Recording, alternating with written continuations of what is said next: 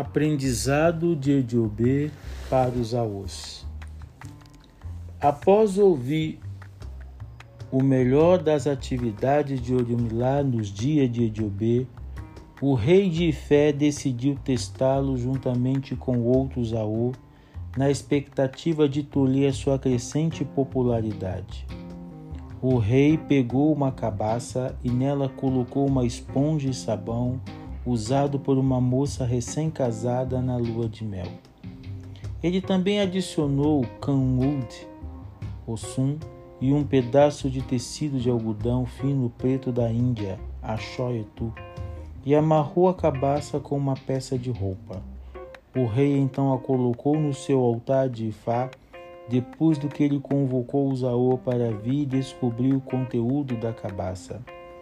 Todos os aos tentaram e falharam até que foi a vez de um aô chamado Adaroeku, Achayo Kokokuta, Oke Olobitum, Ofiuiche Opé, Obo Obo Obo, um dos representantes de Ediobê.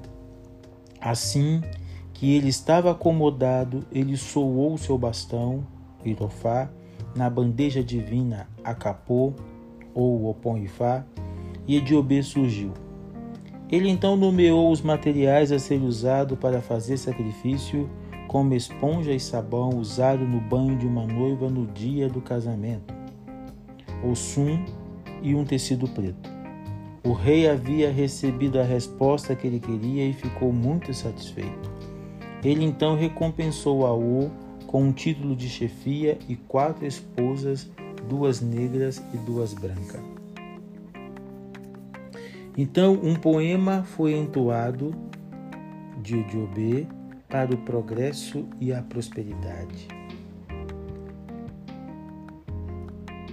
Eni Sheino Nimo Edi Didi Epo Abo Di Eja Eta Matakunu Matarundanu Erin Biabirin Adifi Oyo Labo Arun marụnkasha madami efa efawufe efawonowuniti eruku.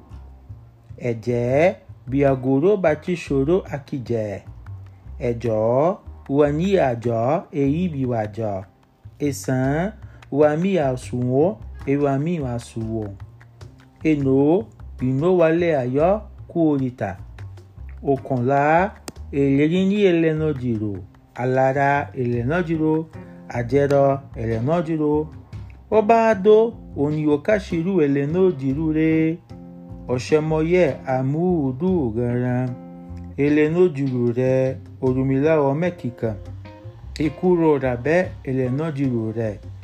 Tààkó terúnisonilẹ̀ ọlọ́jà gibẹlẹmísomi onínimulẹ̀ aládé. Àṣọ fún olùwárẹ̀ ìhàlẹ̀sọ̀. Tradução: Uma pessoa soma, acrescenta, adiciona ao que ela já tem. Não importa o quanto os testículos de um carneiro balancem, não podem ser separados do seu corpo. Eu sobreviverei às mãos geladas da morte. Uma longa discussão leva alguém até a fé. Quando eu como fogo, eu engolirei. A enxada arrasta as dádivas domésticas para dentro e para fora de casa. Quando um sacerdote serve a sua divindade, leva sete dias. Eu prosperarei na vida tanto mais tempo ficar. Eu serei bem-sucedido na vida e doravante. Aió só pode ser interpretada por seu conteúdo.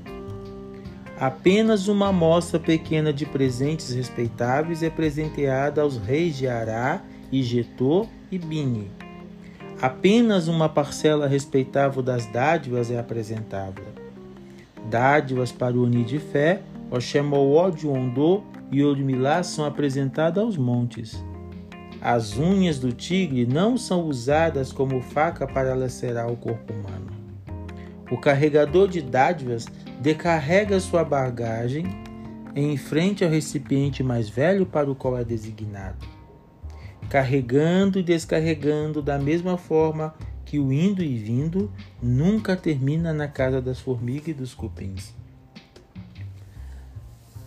Fim do poema.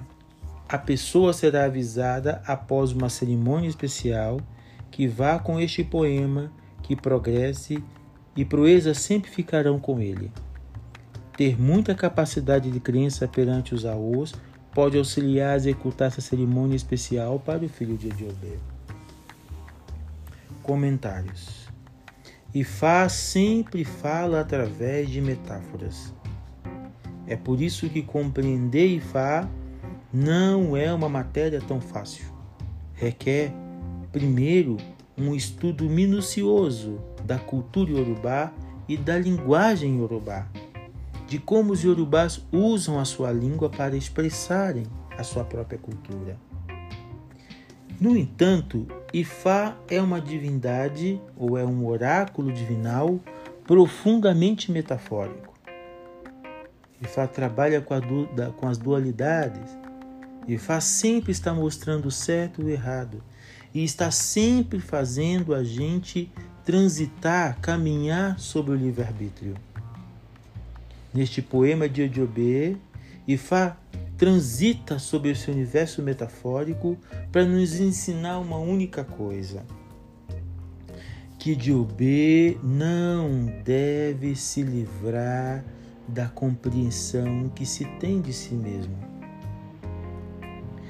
Todos os aspectos fundamentais acerca do Odu Diobê e também dos iniciados nesse Odu está ligado profundamente as questões da sua própria existência, dos enfrentamentos que encontrará na vida, das batalhas que encontrará na vida e, sobretudo, as estratégias notáveis de Ediobê de vencer todas as questões que seus inimigos, visíveis e invisíveis, os impõem.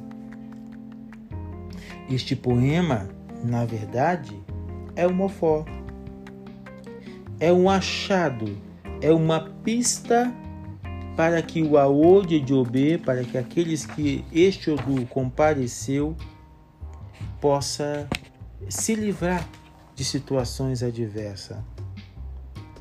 Então, saber ler Ifá, saber compreender Ifá, é mergulhar nessa mecânica, nessa artimanha que Ifá usa para fazer-nos compreender os seus desígnios, suas mensagens, através das metáforas, através dos enigmas, através das questões é, que nos coloca diante da nossa verdade suprema, da nossa verdade maior.